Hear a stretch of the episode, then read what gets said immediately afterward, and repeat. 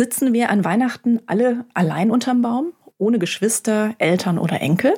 Oder schaffen wir es doch noch, das Ruder rumzureißen und nicht von der zweiten Corona-Welle überrollt zu werden? Was du jetzt tun kannst und vielleicht auch tun musst, damit und mit weiteren Themen beschäftigen wir uns in dieser Podcast-Folge. Wir, das sind Hermann Josef Tenhagen und Nina Zimmermann. Hier ist Finanztipp mit Tenhagens Corona-Podcast, unserem wöchentlichen Podcast, in dem wir dir erklären, wie du die finanziellen Herausforderungen von Corona einfach meisterst.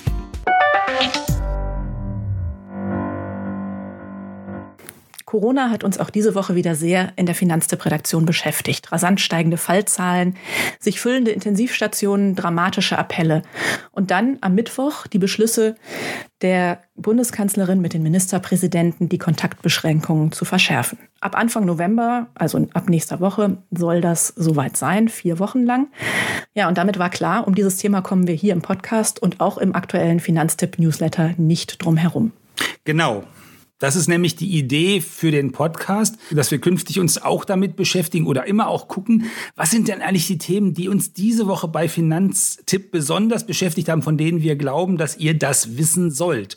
Und das sind ja natürlich auch die Themen, die bei uns im Newsletter stattfinden. Von daher ist, äh, spiegeln wir ein bisschen mehr von unserer Diskussion, und zwar in diesen Tagen von Corona natürlich von unserer Corona-Diskussion. Was können wir euch mitgeben? Wie können wir euch vielleicht dabei helfen? Was kannst du als Einzelner Einzelner im Augenblick tun? Was solltest du nicht tun? Und natürlich bleiben die Geldthemen dabei nicht hinten runter, sondern wir haben auch die klassischen Geldthemen immer wieder dabei im Newsletter. In dieser Woche natürlich die Kfz-Versicherung. Da kannst du nämlich Geld sparen und die private Krankenversicherung, die DBK, die größte, erhöht ihre Beiträge. Was kannst du tun, wenn du da Kunde bist, wenn du so eine Beitragserhöhung bekommen hast? Wie kannst du die vielleicht auch abmildern? Genau. Schauen wir aber erstmal auf das Thema Corona. Die Verschärfung war ja irgendwie absehbar. Also Merkel hat am Mittwoch und dann auch am Tag drauf in ihrer Regierungserklärung ja im Prinzip von einer nationalen Kraftanstrengung gesprochen, hat appelliert, Kontakte, soweit es irgend geht, zu reduzieren und dann aber auch gleichzeitig erklärt, dass es harte Maßnahmen und harte Einschränkungen geben wird. Also das heißt, ja, auf allen Ebenen des öffentlichen Lebens äh, gibt es jetzt so einen gewissen Stillstand. Die Pause-Taste, die Stopp-Taste ist gedrückt, ähm, das normale Leben steht still mit dem Ziel, womöglich, damit wir Weihnachten wieder wie gewohnt feiern können, damit wir eben an Weihnachten nicht auch in einem Lockdown stecken müssen. Ja, jetzt ist klar, was für die kommenden vier Wochen gelten soll. Es dürfen sich nur zwei Haushalte mit maximal zehn Leuten treffen. Bars und Restaurants sind dicht, mal abgesehen davon, dass man Essen abholen kann, aber man kann nicht mehr drinnen sitzen. Kultur- und Freizeiteinrichtungen haben zu, Friseure sind ausgenommen. Der Profisport findet ohne Zuschauer statt und äh, ja, auch die Hotels sind im November quasi dicht. Also nur für notwendige Zwecke, vielleicht Geschäftsreisen, aber in meinem Fall heißt das zum Beispiel, ich wollte nächste Woche ins Erzgebirge reisen, das ist passé für mich. Und Hermann, du hättest mir ja eh davon abgeraten, weil es so nah an Tschechien liegt. Genau. Ich hatte sowieso davon abgeraten. Und eigentlich passiert jetzt das, was in den letzten zwei Wochen, wenn man auf den Fluren mit Leuten gesprochen hat oder draußen vor der Tür mit jemand gesprochen hat, was ganz viele Leute gesagt haben. Es gibt so eine Art äh, gemeinsame Richtung, die wieder erkennbar wird. Und die gemeinsame Richtung ist relativ einfach. Wir wollen, dass die Kinder in die Schule gehen können und in den Kindergarten und wir wollen, dass die Leute zur Arbeit gehen können.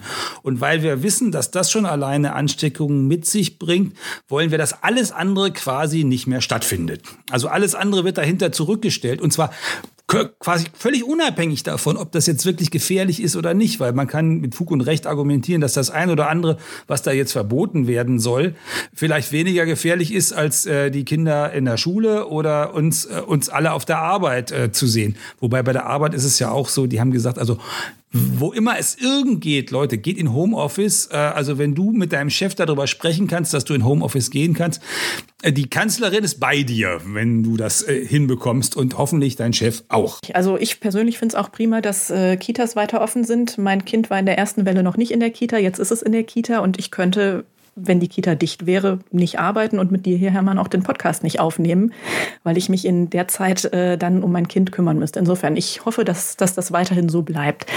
Ja, gut finde ich auch, dass äh, Groß- und Einzelhandel, also kleinere Geschäfte, große Supermärkte, was auch immer, offen bleibt. Das heißt, man muss keine Sorgen haben, dass äh, Nudeln und Toilettenpapier äh, im privaten Haushalt knapp werden. Und auch eine Unterstützung der Wirtschaft ist geplant. Ähm, da dürften hoffentlich Kleinunternehmer, Solo-Selbstständige, Handwerker, Künstler, Kulturschaffende hoffentlich von profitieren. Lass uns das mal aus, aufdröseln, Hermann. Wie sieht das denn genau aus? Was äh, plant die Bundesregierung bzw. die Bundeskanzlerin mit den Ministerpräsidenten da an der Stelle? Ja, wenn man das schon mal so ganz genau wüsste. Also äh, der, der, der Punkt ist, also zum einen, sie haben erstmal Geld bereitgestellt. Das heißt, die Finanzminister haben gesagt, da ist Geld da, um den Leuten, die tatsächlich von diesen Einschränkungen, also in der Gastronomie, im Veranstaltungsservice, bei den Künstlerinnen und Künstlern, die da getroffen sind, besonders um denen zu helfen. Das ist gut. Das Problem, äh, was, sie, äh, was sie gehabt haben in den vergangenen fünf, sechs Monaten, haben sie damit aber nicht aufgelöst. Am Anfang haben sie das Geld ja sehr mit der Gießkanne verteilt, dann haben auch alle was gekriegt ähm, und dann haben sie angefangen, äh, sehr genau äh, ähm, sozusagen das abbilden zu wollen mit Steuerberater, Wirtschaftsprüfer oder so einem vereinigten Buchführer. Und exakt die Leute, die vielleicht als Solo-Selbstständige gar keinen Steuerberater haben, haben da kein Geld mehr gekriegt. Dann haben sie gesagt, die Leute sollen Betriebskosten von, vom Staat bekommen, damit der Betrieb weiterlaufen kann. Aber der Solo-Selbstständige Musiker, der hat seine Trompete irgendwo und äh, der hat einen Raum, in dem er übt. Und dann geht er zum Konzert und der hat also jetzt keine, der hat keine extra Kosten, die er so einfach so geltend machen könnte. Das heißt, manches von den Hilfsmaßnahmen der letzten Monate hat die Realität der Leute, denen besonders geholfen werden muss, nicht abgebildet. Das wissen die auch inzwischen. Also Bundesminister Altmaier hat ja an dem Morgen, wo die da, also an dem Mittwochmorgen äh, im Morgenmagazin gestanden und gesagt, ja, sie müssen da für die Solo-Selbstständigen noch was bauen oder so. Aber sie haben jetzt in den vergangenen fünf Monaten noch nichts gebaut. Und das ist genau, das wird die Herausforderung sein, wie man das hinbekommt. Bei einer äh, Masseurin oder so einem, äh, so einem Studio, da kann ich mir das noch vorstellen. Da kann man die Miete einfach weiter bezahlen bei jemand, der als Veranstaltungsservice äh, eine Halle hat, die er abbezahlen muss, da kann man die Raten für den übernehmen. Das ist super, wenn er die Halle schon abbezahlt hat.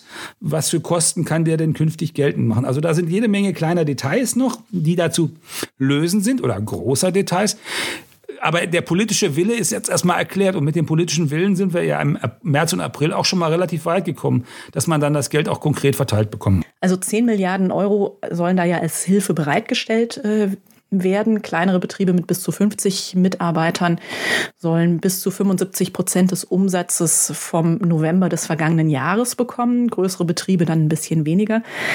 Klingt schön und gut, aber ich fürchte, dass da doch die äh, ein oder andere Insolvenz unvermeidbar ist. Und dann kommt ja noch dazu, die Furcht so vor dem neuerlichen Shutdown oder die ta tatsächliche Angst, was das alles mit sich bringen könnte, hat diese Woche auch so ein bisschen für einen Einbruch am Aktienmarkt gesorgt. Der DAX ist fast auf dem Tiefstand von Mai äh, und liegt deutlich, ungefähr 14 äh, Prozentpunkte vom Zwischenhoch im September entfernt.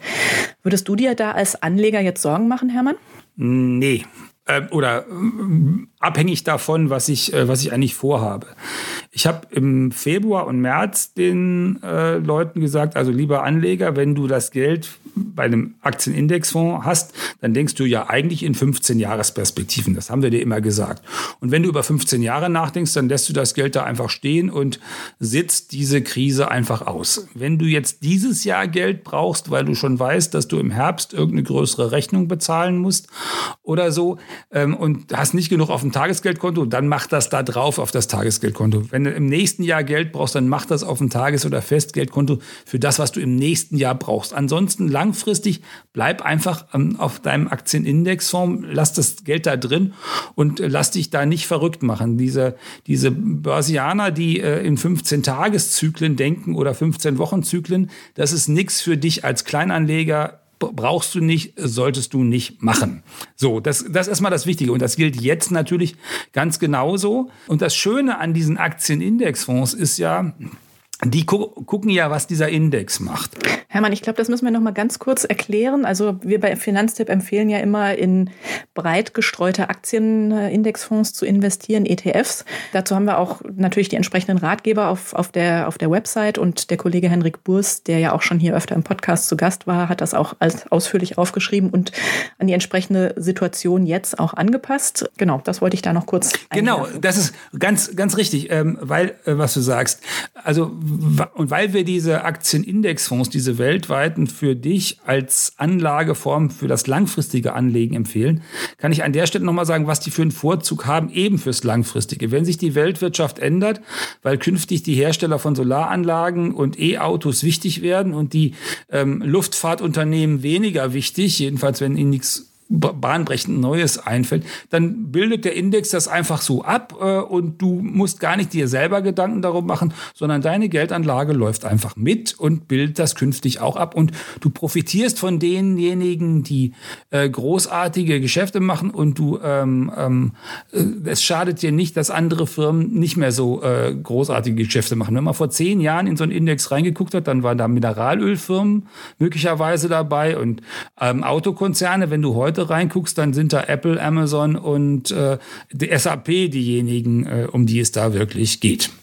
Ja, wir verlinken, würde ich vorschlagen, die entsprechenden Ratgeber in den Show Notes und äh, auch unsere Übersicht zu allen Corona-Themen, die wir jetzt hier so angerissen haben, sei es Arbeitsrecht, Vereinbarkeit von Kind und Job und so weiter. Es gibt eine spezielle Übersichtsseite auch auf finanztipp.de, nämlich finanztipp.de slash Coronavirus, aber auch das in den Show Notes.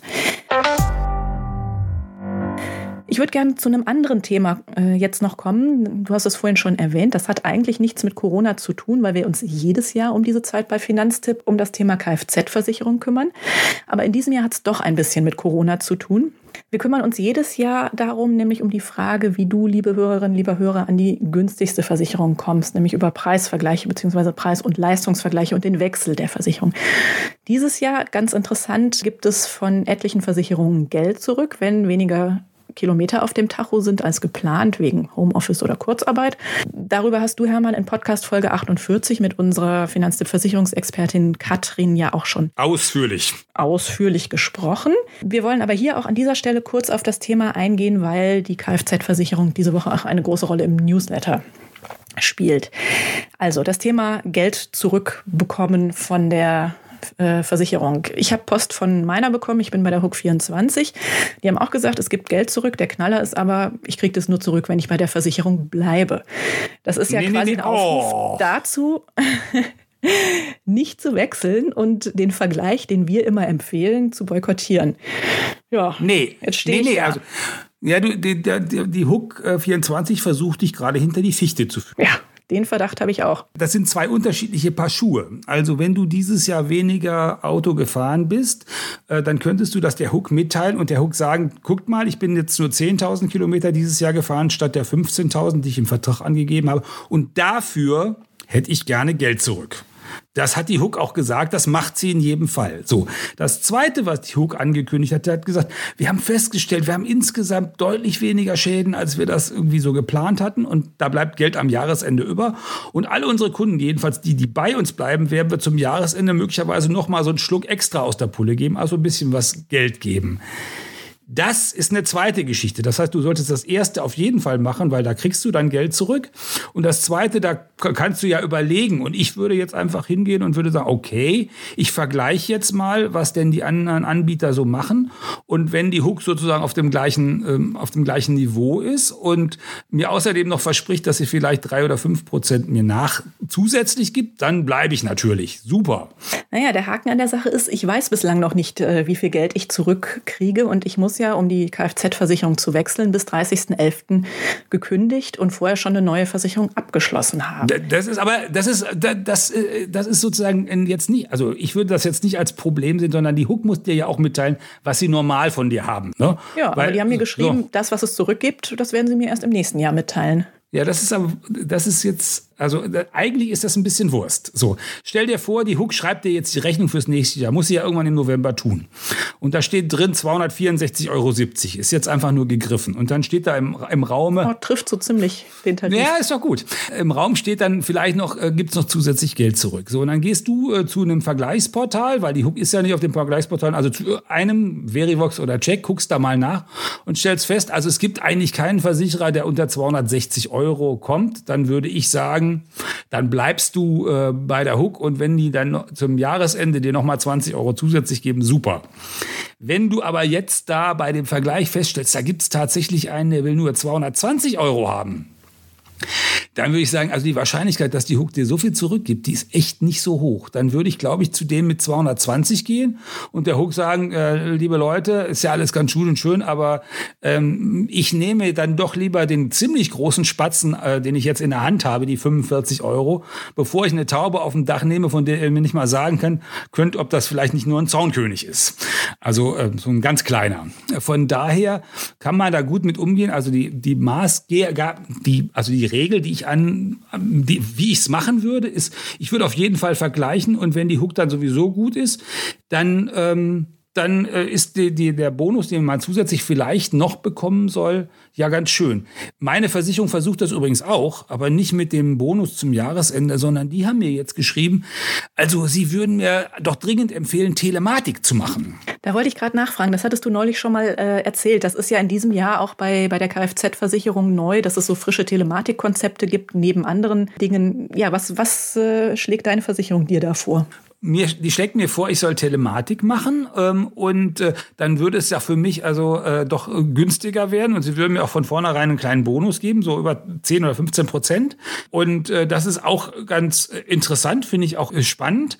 Ich werde genau das gleiche machen, was ich dir empfohlen habe, äh, nämlich ich werde einfach vergleichen und wenn mein Versicherer so im gleichen äh, Bereich ist wie die günstigsten Angebote, dann nehme ich dieses Telematikangebot an und denke, ich werde dann noch vielleicht 10 Prozent günstiger. Wenn mein Versicherer aber deutlich teurer ist als die günstigsten Angebote, dann ich auf die Telematik. Ja, vielleicht sollten wir an der Stelle noch ganz kurz äh, sagen, was Telematik eigentlich ist. Also da geht es ja um die Auswertung des Fahrverhaltens und das wirkt sich dann wiederum auf die Höhe des Beitrags aus. Und das wird mit einer kleinen Box im Auto gemessen, wie stark du beschleunigst, wie stark du bremst, ähm, wie, wie sozusagen wie, wie ruckartig du fährst. Und da wird das dann schätzt die Versicherung das dann entsprechend ein und passt da ihre Preise dann an.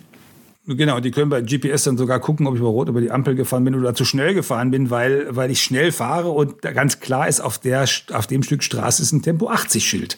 Wenn ich da mit 110 lang brause, dann sieht das System, okay, der ist zu schnell gefahren. Wobei die Versicherer sagen, also sie sehen das jetzt nicht selber, sondern die Daten gehen dann an so eine, so eine Auswertungsstelle und die Auswertungsstelle macht das wie Schulnoten. Man kriegt so ein Punktesystem und wenn man besonders gut gefahren ist, dann kriegt man vielleicht 95 von 100 Punkten und wenn man so ein Raser ist, der irgendwie auch noch ständig irgendwie äh, scharf auf die Bremse tritt, dann bekommt man eben vielleicht nur 57 Punkte. Dann ist es aber mit einem Telematikbonus auch vorbei. Den gibt es dann nicht. Da gibt es nichts an Verbilligung mehr. Also ich weiß ja nicht, was für eine Art Fahrer du bist, aber ich äh, würde mich ungern von der Versicherung sozusagen überwachen lassen, weil ich manchmal doch etwas rasanter fahre. Aber gut, muss jeder für sich selber entscheiden, ähm, wie er sozusagen mit, mit der Kontrolle umgeht. Ich bin neugierig. Also mich interessiert das tatsächlich. Aber dafür muss die Versicherung, also in dem Fall geht es um, äh, um, äh, nicht um die Hook 24, die muss erstmal günstig genug sein, dass sie weiter im Rennen ist. Ja, und äh, wie man am besten die Kfz-Versicherung wechselt, das verlinken wir dann natürlich auch in den Show Notes. Auch dazu gibt es umfangreiches Material zum Nachlesen auf finanztipp.de. Ja, abschließend noch ein Thema, das äh, bei mir zumindest für ein kleines und bei dir, Hermann, glaube ich, für ein großes Fragezeichen gesorgt hat. Ähm, die deutsche, die, die größte deutsche private Krankenversicherung, die DBK, will zum Jahreswechsel bzw. ab 1. Januar die Beiträge um fast 18 Prozent erhöhen. Das ist ein Hammerwert, finde ich.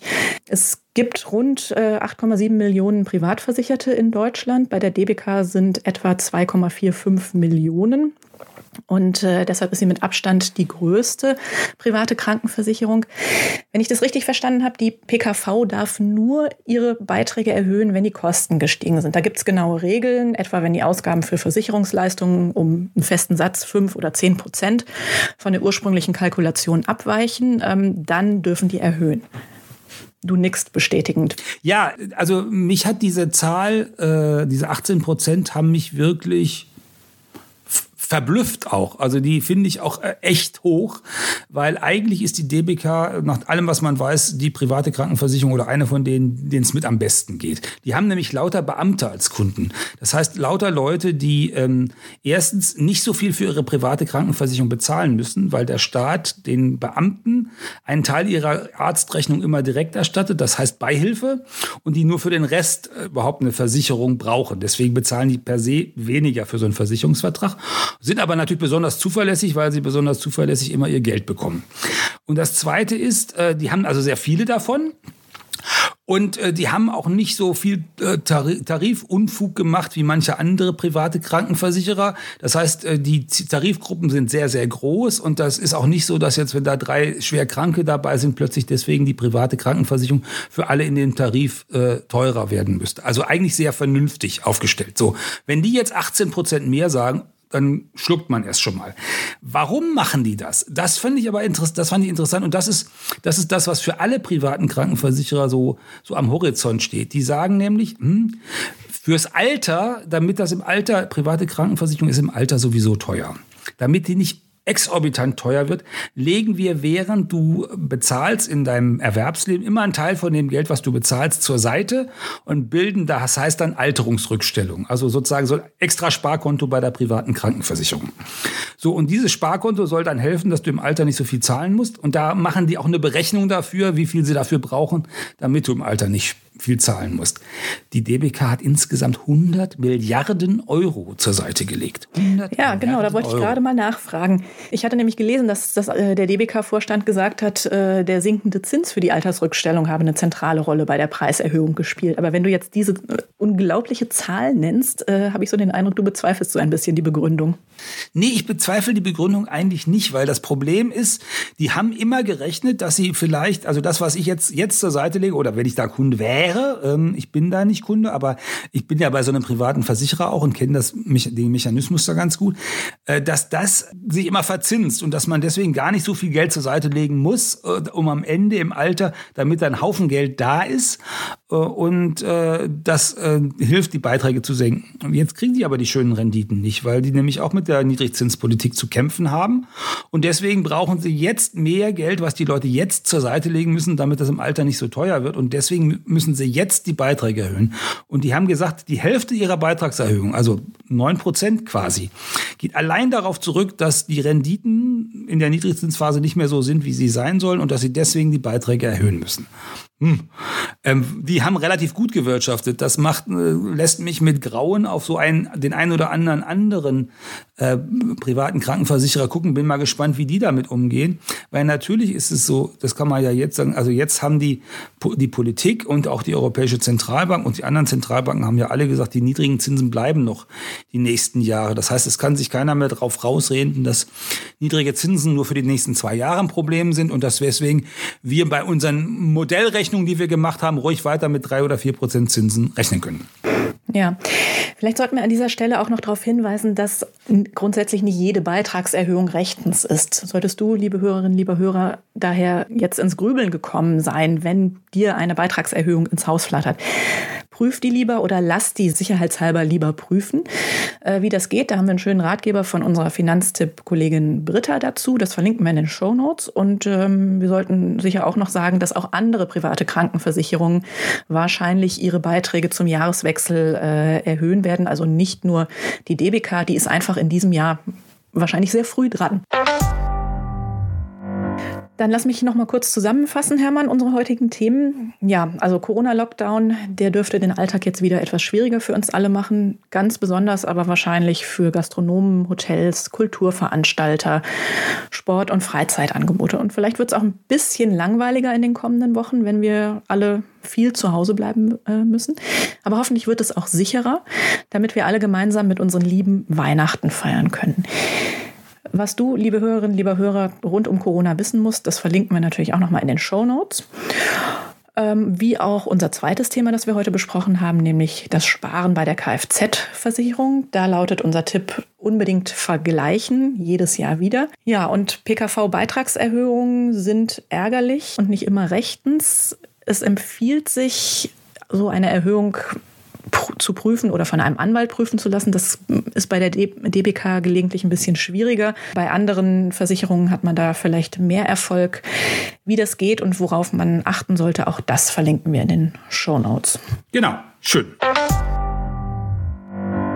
Liebe Hörerinnen, liebe Hörer, wenn dir dieser Podcast gefallen hat, erzähl es weiter, abonniere uns, schenk uns fünf Sterne oder einen guten Kommentar bei Apple Podcasts, bei Spotify, Deezer oder Audible oder schick uns gerne dein Feedback an podcast.finanztipp.de per E-Mail. Genau, und zum Nachlesen empfehlen wir natürlich unsere Webseite, da sind diese ganzen Ratgeber drin, auch die Corona-Ratgeber, die Kfz-Ratgeber, die private Krankenversicherung-Ratgeber, der ist gerade aktualisiert worden und immer unseren Newsletter, ne, den könnt ihr am Freitag ja auch lesen. Und zum Schluss Schluss ganz wichtig, bleib gesund. Das wünschen dir Hermann Josef Tenhagen und Nina Zimmermann. Tschüss.